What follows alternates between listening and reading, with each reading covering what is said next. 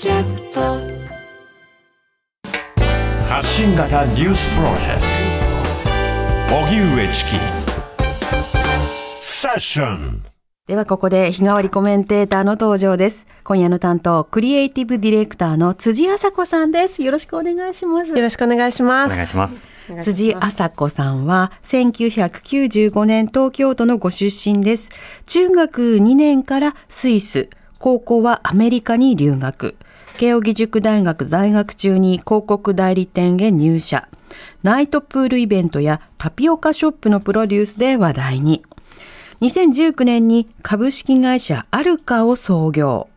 日本テレビニュースゼロの水曜パートナーを務めるなど各方面で注目されています。はい。セッションに登場いただくのは実に2年ぶりなんですもう2年も経ちますか。はい。あっという間ですね。そうですねあっという間。はい。あの、辻さんはその後も様々活動されてますけれども、はいクリエイティブアクティビズムというものを掲げて今活動なさっているはいということですが、これはどういった概念なんでしょうか？はい、ありがとうございます。あの普段先ほどご紹介いただいた通り、あのいろんな企画を作ったりとか、あの業界的に言うと広告業界というと一番わかりやすいかと思うんですが、うんデザインを作ったり、まあ、映像を撮ったり、時には空間演出やったり、施設のプロデュースしたり、コンセプトを考えたり、とにかくいろんなものをあのアイデアを考えて形にする仕事をしているんですね。うん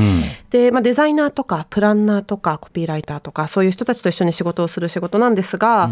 あのまあ、そういうクリエイティブな仕事をやっている中で特に広告業界で言うと 例えば分かりやすいもので言うと食器用洗剤の CM ってちょっとずつ変わってはきてますけど女性がキッチンに立つことが多かったり、はい。逆にビジネスカードだと男性が立つことが多かったり、うん。あのそういったこう広告業界の中でも少なからず生んできたステレオタイプを一つずつあの変えていったり、まあ、そういうクリエイティブの表現を通じて社会に向き合っていくあるいは社会課題を解決していくための、まあ、デザインとかクリエイティブについて考えているチームという感じでございます。うん、その伝えるメッセージの中身によっては、そのメッセージが意図していないような隠れたメッセージを伝えてしまうということもある、それをこう自覚しながら改善していくということなんですか？そうですね。あのテーマによってもあのいろいろ多岐にわたるところはあるんですが私で言うとジェンダーの領域があの普段向き合うものとしては多いんですが、うん。例えば気候変動の話とか例えばアパレル業界からあのそういった課題に向き合うときにじゃあどういう表現が正しいのかとか、はい。あのそれぞれ広告表現の中でもあの炎上とかもたくさんありますけれども、うんそれってこう気づかないステレオタイプをそのままアウトプットしてしまったりなんならあの意識的な偏見をそのまま形にしてしまうようなものも中にはあったりするので、あのそういったところを少しでもあの払拭していけるようにっていうところもありつつ例えば中には選択的夫婦別姓に賛成しますっていうような企業さんの意見広告を作ったりすることもあるので、うん。そういういろんな広告表現だったりあのコミュニケーションを通じて社会課題に日々向き合うというような会社をやっております。うん、またクリエイティブというと、はいやっぱりその、あの非常にこう、まあ、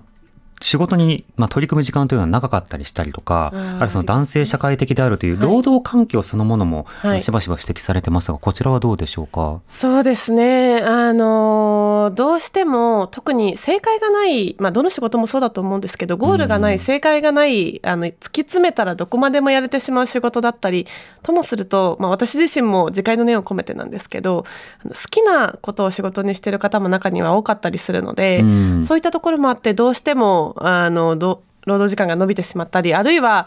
そもそも仕事とプライベートの線引きも結構難しい業界で、はい例えばお風呂に入りながら、まあ、どの仕事もそうかもしれないですけど次の企画アイデアどうしようかなって考えているその瞬間を仕事と捉えるのか否かっていううのもん。なかなか難しいのでパソコンを開いている間だけが仕事になりづらい職業っていうのもあの本当に自戒の念を込めて思うところではあるんですけどただやっぱりあのこれまでの広告業界のあり方で言うと今おっしゃった通り比較的こう男性優位なあのちょっとマッチョな組織体のところが多かったんですけど業界全体でいうとかなり変わってきているところはあるかなと思っていて、うんあの皆さんもご存知かもしれないですが最大手の電通さん最近 ごめんなさい。あの汐留の前通っても、はい。あの夜結構電気消えてることが多くってかなりクリーンになってきていたりあのどの会社さんもちょっとずつちょっとずつ改善をされてきてるところはあるかなと思うので、うん。かつてのこう気合だ根性だでマッチョなあの伝説でよく聞くあのハイヒールにお酒入れて飲むみたいな。はあ。ああいうのも最近はもうそんなに聞かないんじゃないかなとは。はあはあ。少なくとも私の周りにはないかもしれないです、ね。今のエピソード今まで一回も聞いたことなかったんで。本当ですか？何それって思ったんですけど。聞いたことあるの？そういうの。な ないない。でもすごい24時間働けますかぐらいの時の広告のはい。周りの人々でしたけどね。なるほど。そのリアルのっていうことですね,、すね。はい。まあ、そうしたものが今どう変わっていくのかなど、いろいろな話を今日も辻さんに伺っていきたいと思います、はい。はい。では辻朝子さんと一緒にニュースを振り返っていきましょうアメリカのバイデン大統領と中国の習近平国家主席は1年ぶりに会談し、不測の事態による衝突を避けるため、軍同士の対話を再開することで合意しました。アメリカ政府高官によりますと、習主席は台湾をめぐる議論の中で、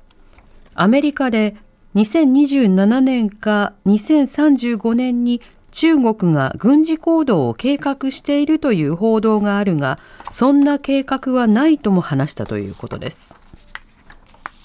三宅慎吾防衛政務官は今日の参議院外交防衛委員会で週刊文春が報じた事務所スタッフだった女性への性加害について全く身に覚えがないセクハラの事実はないと確信していると述べ改めて報道を否定しました。今日発売の週刊文春は三宅氏が10年前都内の飲食店で事務所スタッフの女性に対し抱きつきキスを迫るなどの性加害を行ったと報じています。イスラエル軍はパレスチナ自治区ガザ最大規模のシファ病院で多数の武器を見つけたと主張し映像を公開しました。これに対しイスラム組織ハマスは病院に武器があるとのイスラエル軍の主張は明白な嘘であると否定。ロイター通信によりますとカタールに滞在するハマス幹部はイスラエルの自作自演だと非難しているということです。イスラエル大使館近くの柵に車が突っ込み機動隊員が骨折した事件で車を運転していた右翼団体聖堂会議塾の53歳の男が公務執行妨害の疑いで現行犯逮捕されました。取り調べに対し関口容疑者は警察官には申し訳ないことをしたと容疑を認めているということで警視庁は動機を詳しく聞いています。ホストクラブで女性客に高額な売掛金いわゆる付けの支払いのため売春をさせるケースなどが急増している問題で自見花子消費者担当大臣は関係省庁と連携し対策を検討する考えを示しました。ただ付けについて今の消費者契約法で規定することは困難との認識も示しています。一方、東京歌舞伎町などで悪質なホストクラブが問題となる中、警察庁の露木長官は犯罪を行うために離合集散する匿名、流動型犯罪グループが背後にいる可能性を指摘しました。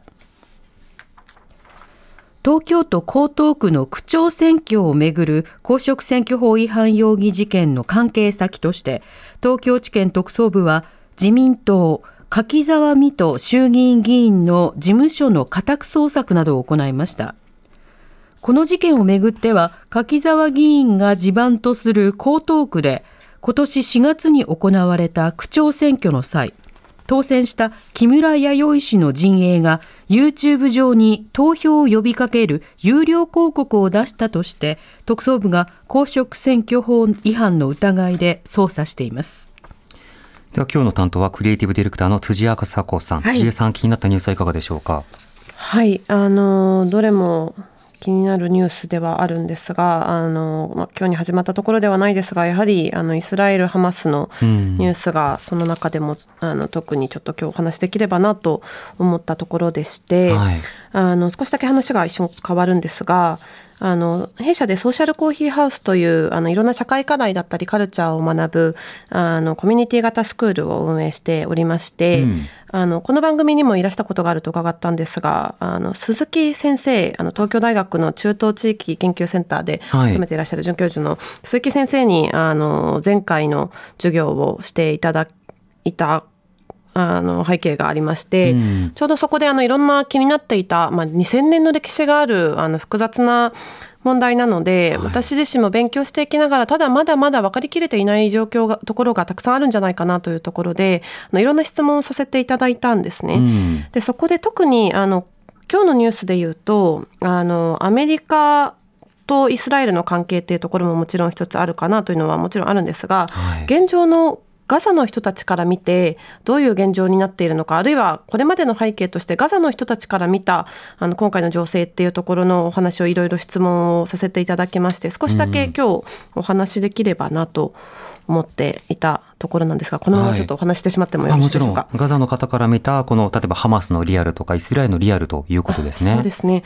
あのハマスというと私たち今点でに日々ニュースを見ている中で言うともちろんテロ組織というイメージが強いと思うんですね。うんニュースの今回のニュースあくまで今回のニュースのきっかけで言うとテロから始まっているところでそれはもうあの言語道断で許さ許されないところでもそれ以上でもそれ以下でもないというところではあるんですが、はいじゃあ実際にこれまでのあの天井のない監獄の状況がずっと続いているガザの人たちにとってハマスがじゃあ一体どういう存在だったのかとあの今回のあの戦争がある起こる前の背景のところなんですが、あの改めて鈴木先生に伺ってみたところ、はい3つの側面があるというお話だったんですね。一つ目はあのまさに今申し上げた武力行使をするテロ組織であるという側面です。はいで2つ目は政治組織的側面があるということだったんですね。これ何かというと、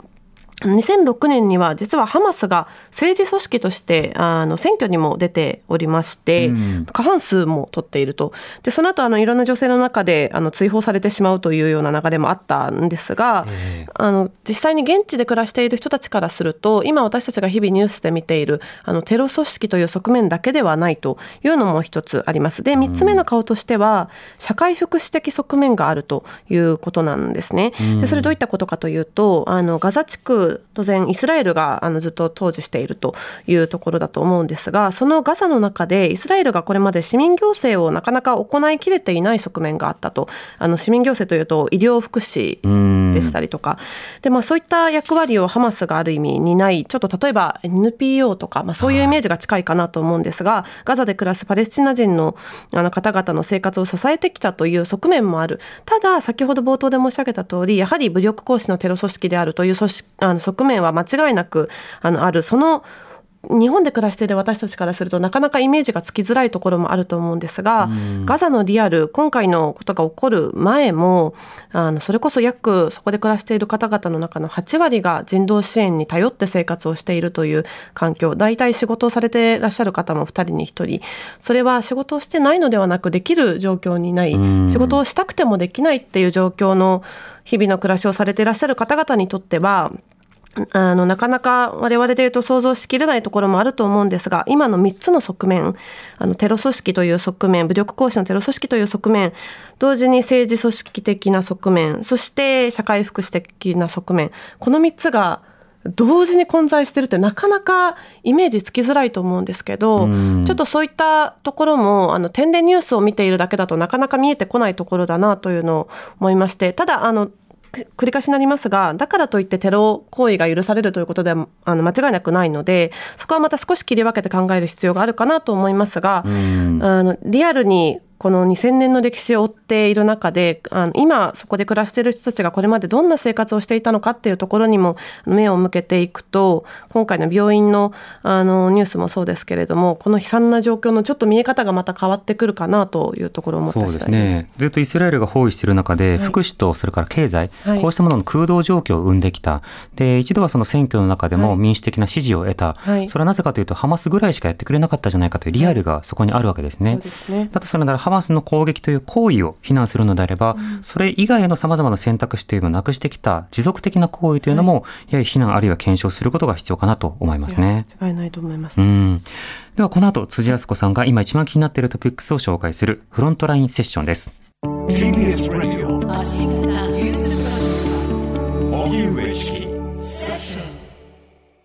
ここからはフロントラインセッション日替わりコメンテーターに今一番気になるトピックスについてお話しいただきます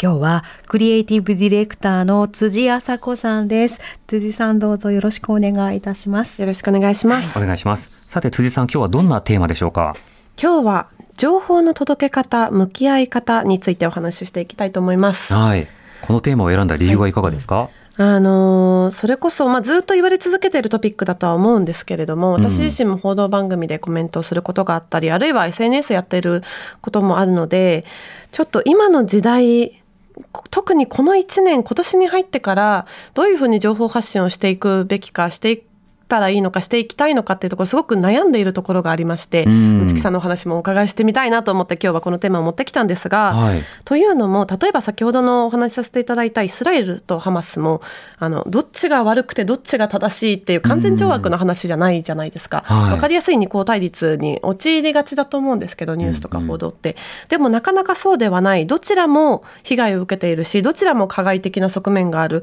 あのそういったニュースがあの実は世の中たくさんあると思っているんですが、はい。ただどんどん短絡的にニュースをあのそれこそ TikTok の中で短い尺でとか、うん。ツイッターの 140X ですねの140字の中で短く読んでいこうとするとついつい刺激的な言葉でついつい安易な二項対立に陥りがちだなと思っていて、うん。でも分かりやすさも大事だしスピードも大事だしうーんゆっくり届けていくのが大事なのか分かりやすさが一方で大事なのかっていうのをちょっと悩みながら揺らぎながらっていうところでいいかがですか？この1年間でっていう話ありましたけど、はい。特になんかやっぱ考えるきっかけみたいなのあったんですか？あの、あというのは、はい。まあ私もウクライナとか、今回のガザとか、はい。い、ろんな情報収集するにあたっては、やっぱりパッと反射して情報摂取しては危険だなということで、はい。複数摂取っていうのを心がけてるんですよね。特定の自分の作ったツイッターのタイムラインだけではなく、他のものからというふうにまあ考えてるんですけど、はい。何か辻さんの中で、お、危ないな、危険だなと思ったということがあるんですか？あそうですね、まあ、具体的にこのトピックがあったからとかこういうことがあったからっていうビフォーアフター的な形ではないんですけど特に、あの X のあの仕様が変わって、うん。いわゆるこう青いバッジがついているはいはい。方々、あの有料登録登録をしているアカウントの中で、まあ、一定の条件を超えてさらにあのある程度のインプレッションをあの得ると。あうん。のいわゆるツイートが伸びると、ポストが伸びるとその人にお金が入るような仕組みはい。にツイッターの,、あの X の仕様が変わったと思うんですね。見られたものが儲けることができるっていう。まさに。その仕様になってから結構過激な投稿が増えてきたなという印象がありまして、うん。あのまさにホストの話とか歌舞伎町ので起こった事件とかも安易に動画を上げたりとか、うん。なんなら真偽関係なく盛り上げたもん勝ち。うん。でそこになんかそれも分かっているけれども真偽の定かは一旦置いといて楽しいから祭りだって言って集まってしまう、まあ、人間の差がなところもあると思うんですが。はい。ちょっとそういったものが増えてきたなという感覚もあって、うんうんでどんどんあの私も含めてですけど情報に向き合っていくスピードもどんどん速くなっていて映画もなんなら倍速で見る、うんそういう時代に特にここ1年ギュッとあのその感覚が加速しているあのように感じていて、うんどう向き合っていったらいいのかでちょっと SNS もゆっくり向き合うように最近はなってるんですが。うん、確かにネットだともう本当にスピーディーに情報が入ってきますよね。そこから距離を取るには一つは時間的なものと、それからチャンネル的なもので、ゆっくり摂取するということと、それ以外の方法から摂取するということが重要ですよね。ですね。でも例えばその昔読んだ本で「はい。操られる民主主義」という本があって、この中であの今人類というのは再部族化していると。つまりかつて部族主義だったものはい。が社会によって我々は異なるところ出身だけれどもはい。一つの市民であるということで連帯しようとした。ただインターネット登場によって自分とつながっている人の言い分っていうものだけをこう摂取し続けることができるようになった結果、無自覚のうちに同じようなことを言ってる人、あ、じゃああれが正解なんだっていうことで、情報上の部族をもう一回作るようになった。部族というのは何々族とかのはい部族ですね。カテゴライズをしてそうですね。そうすると、その自分たちというそのアイデンティティが実はないんだけれども、うんああの人もこう言ってる、あの人もこう言ってる、あの人もこう言ってる。じゃあやっぱ、ハマスは悪とか、うん。あのどこどこの国が悪いとか、はい。これは嘘みたいな、うん。そうした判断軸がちょうどその外部の判断から次々と刺激されて得てしまう。それは対話を閉ざしてしまうと同時に、これまで市民社会が想定していた集会をして、うん。意見を交換して投票するっていうものから、うんあの、より早く身近な人の意見に対して考感情的に態度的に反応を示すことが正解なになってしまったというふうに整理されてたんですね。だからそれはやはり意識的にこう注意することが必要だし、はいそれを打破するための方法も本に書かれてるんですがその本に書かれてる方法の一つが、はいネットを立てって書いてるんですよ。わあまさに今ナ それウですよ思ってそれはちょっと無理じゃないですか。確かにゼロ百はなかなか難しいですね。うん、なんか結構その大事な論点であると同時に解決策がないんだなとも思ってますね。特にあの世代にもよるかもしれないですけど私1995年の今27歳今年28の代なんですが、うん。いわゆるデジタルネイティブと呼ばれる世代の比較的上目 Z 世代の上の方のあの世代なんですけれども、はい。私たち、まあもうちょっと上の方々もそうかもしれないですけど例えばコンビニに行ったらいつでも便利なものが手に入るし、うーん牛丼屋さんに行ったらすぐ安くて美味しいものが買えるしなんかそういうこう便利が当たり前であのポチったら翌日には物が届く世界線で生きていてそれがともすると当たり前になってしまっている、あの人たちから見た社会っていうとなんかこうすでにもう完成されていてうん。それこそ資本主義もそうですし民主主義もそうだしもう完成されていてもう成熟しきっているのでなんなら自分たちが入る余地もないしなんか社会がこうまだ不完全で私たちの意見とか私たちのこう目線っていうところでアップデートし続けていく。なんかそういう前提になかなか立ちづらいうん。あの世代なのかなっていうところも思っていてそれこそこうまあ社会の話に限らず映画とかも、はい昔だったらこうなんとなく映画館に行って今日どれ見るみたいなあのラブコメかみたいなうんうんこう看板見てポスター見て決めたりすることもあると思いますけど途中から今だと入るのも当たり前でしたもんね。はいうん事前に見て口コミ見てこれ反応いいからとかなんなら映画見終わった後もなんか下手なこと言えないなと思ってちょっと先に口コミみんな見てあなんかこれ正しそうみたいな。どの解釈がいいかなみたいな。はい良かった派に行くか、まちょっと合わなかった派に行くかみたいな。はいなんかこれはこういう解釈だなみたいな。でもやっぱそういうふうに正解を求めてしまいがち。でそれって同じくさっきのあの便利すぎる社会っていうところと同じでどこかにもうすでに与えられている正解があって世の中のいろんな問題には答えがあるっていうふうに教科書と同じようなあの 1+1 は2みたいに答えがあるっていうふうについ思ってしまいがちなあの時代を生きている人たちっていうふうな言い方もできるのかなと思うんですけど、うん。でも本当にそれこそ選挙の時もあの2年前伺った時もお話しした気がするんですけど誰に投票したらいいですかって特に国政の時すごい DM をいただくんですよ、SNS で。うん。そうなんですよ。でもどこに住んでらっしゃるどんな課題を抱えてらっしゃる方かも私は分からないのでしかも投票先にも正解はないと。私はこう思うけどっていうのはあれど。うん。なんでそれぞれそれこそあの今日のニュースにはないですけれどもあの最近で言うとトランスジェンダーのお話、はい。あのずっと SNS で論争が起こってますけれども安易な二項対立にあの陥るんじゃなくて本当に戦うべき先はそこなのかというところ。一旦あの落ち着いた上であの自分がどこに違和感を持っているのかっていうことを整理することも大事ですしどこか誰かの言葉に正解がある伸びているポストが必ずしも正解とは限らないっていうちょっとあの正解がない前提に立って社会を見るっていうのも大事なのかなと思ったうんりそうですね。はい、というわけで例えば差別についてもんそれを継続する人ははい単に差別心があるというだけではなくてその差別的発言を肯定してくれるコミュニティに所属しているから止まらないというところがはいありますよね。どんどん激化していきますね。そうですね。で、先ほどプラットフォームの話で言うと、X などで目目立てば目立つほど儲けることができる。はいで、これに対して最近そのいろんな言葉付けがされてるじゃないですか。はその、例えばプロの驚き屋みたいな表現があって、はい。はいあの、これは要は、あ、こんな安い宿初めて見た。本当は教えたくないんだけど、みんなにこっそり教えるね。ありますここはね、本当に人生の全てをかけて、あの、時間を忘れてしまうぐらいのとびっきりの場所なの、みたいな、とにかく誇張することによってはい。バズる。で、バズることによってその人はアフィリエイトを設けることができるんですけど、はい。周囲から見るとなるほどっていうことで、それの情報に左右されるだけではなくて、どんどん表現が過剰化していくね。過剰に慣れていくんですよね。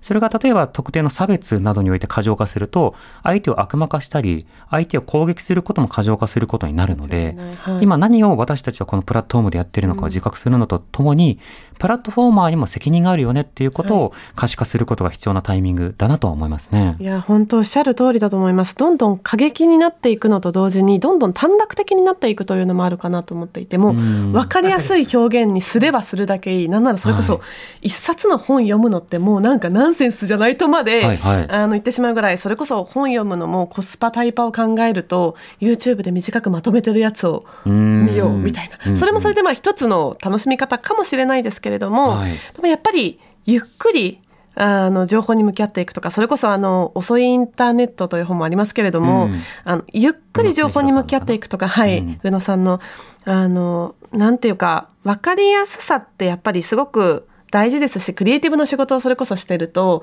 複雑な社会課題をいかに分かりやすく言葉に落として伝えていくのかとか、うん。いかに興味を持っていただくためにデザインに落としていくのかとかやっぱりそういったことを日々考えるんですけれどもなのでまあある意味矛盾するところもあるんですが分かりやすくしていく仕事をすしているからこそ時々でもいいのであの分かりやすさに私もね自戒の念を込めてですが飛びつかず一旦ちょっと複雑ななんか短歌とかうん。詩とかそういうものに向き合ってみるみたいなこともそうですしあの解がない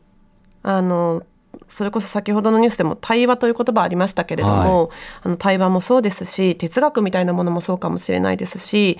そすぐ討論して勝ち負けで論破が決まらない、うんなんかそういう会話の癖を、まあ、SNS だとなかなか難しいと思うのであのご家庭の中でもいいですし信頼できる友達とでもいいですしちょっとだけ1週間に1回でもいいのでやる癖を私自身も含めてつけていきたいなと思いますね。そうですね、まあ、辻さんのソーシャルコーヒーハウスもそうだと思いますけれども、ありがとうございあのちょっとネットばかり見てるともう6速でずっと走りっぱなしだから、はいちょっとギアをゆっくりできるようはないコミュニティ、読書会、読書の時間そうした時間軸とか速度っていうものをね、はい意識して情報収集するのも大事かもしれないですね。すねはい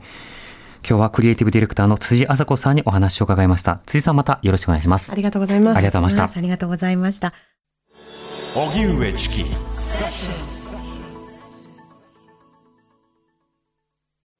あなたもこんな音で癒されてみませんか？ステーキを焼く音。川のせせらぎ。焚き火の音。TBS テレビ「ザタイム目覚めのいいね」ポッドキャストで連日配信中